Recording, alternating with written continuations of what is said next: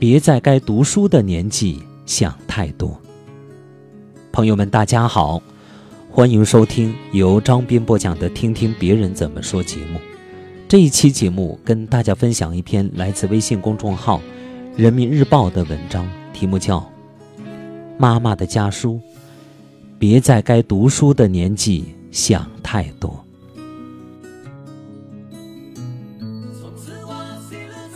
孩子，昨天晚上我有几次路过书房，发现你一直心不在焉。我督促你要用心，你抵触情绪严重，不耐烦地关上门，嘴里还嘟囔着：“知道了，知道了，真不知道学这些有什么用，还不如早一点进入社会，多赚点钱。”我有些错愕，但还是要非常肯定地告诉你：当然有用。很多人说，人成熟的过程就是不断推翻自己以前认知，然后重塑三观的过程。但关于好好读书、读书有用这一点，我自始至终都无比相信。我知道，和你想法一样的孩子并不是少数。一个十岁的小女孩，放学后在家门口的门缝里塞了张纸条后，就不知所踪了。纸条上是他稚嫩的笔记：“亲爱的爸爸，我已经长大了，要出去闯闯。”三个初二少女结伴离家出走，只留下了一封书信，说要去上海赚钱。有个十五岁的男孩，也是趁着家长不在家，留言说想任性一次，自己出去闯荡，赚钱之后再孝顺父母。你们都还是读书的年纪，却想得太多，想得太远，着急提前进入大人的世界。可成人世界，并没有你们想象中的那么简单。人生是一步一步来的，走了这一步，才有下一步。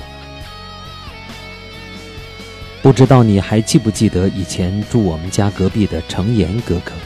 二零一零年。他高中没有读完就不念了，给出的理由和你一样，上学没有用，读书很无聊，不如打拼赚钱，闯荡世界。程叔叔一家劝不动他，只能妥协，让他上了技校。前几天我碰到他，得知他现在竟然在英国的伯明翰大学进修，还得到了国内某大型企业的通知书。我很意外。问他怎么想通了要重新读书。他说，刚到技校的时候还挺洋洋得意的，可后来去工厂实习，他才发现自己是学历最低的那一个。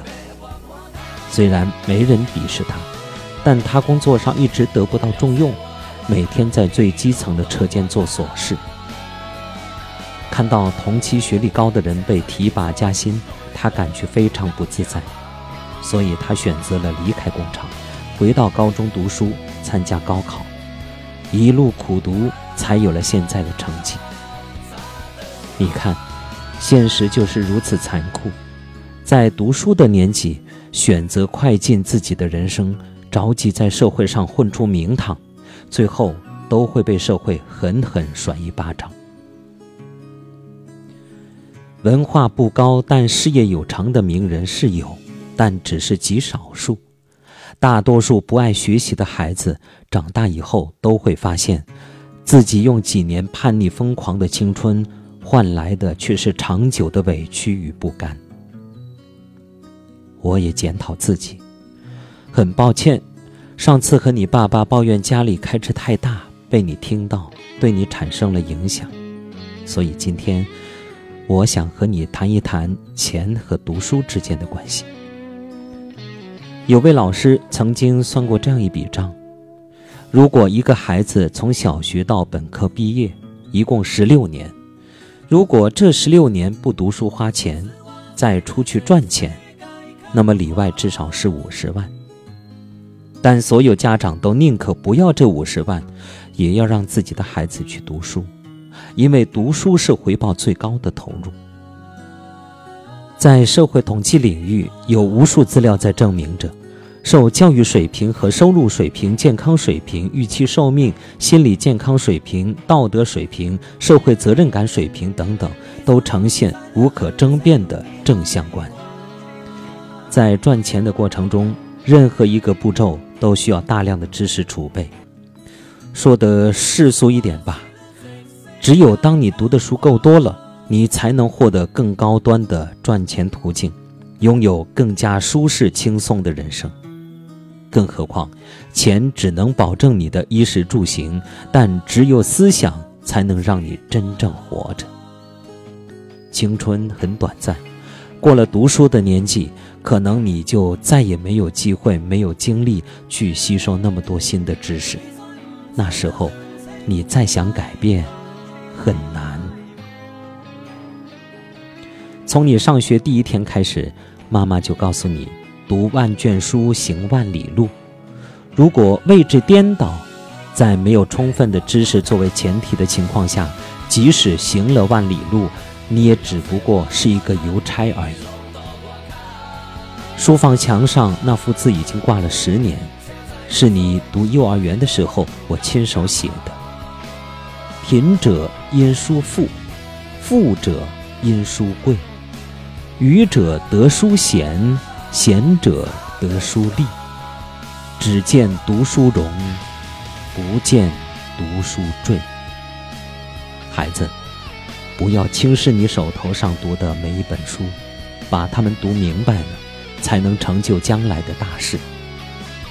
孩子，读书才是这世上最好走的路。当你觉得人生迷茫的时候，原因往往是。在本该读书的年纪，想的太多，读的太少。好，朋友们，感谢大家收听由张斌播讲的《听听别人怎么说》节目。刚才您听到的是一篇来自微信公众号《人民日报》上的文章，题目叫《妈妈的家书》，别在该读书的年纪想太多。感谢大家的收听。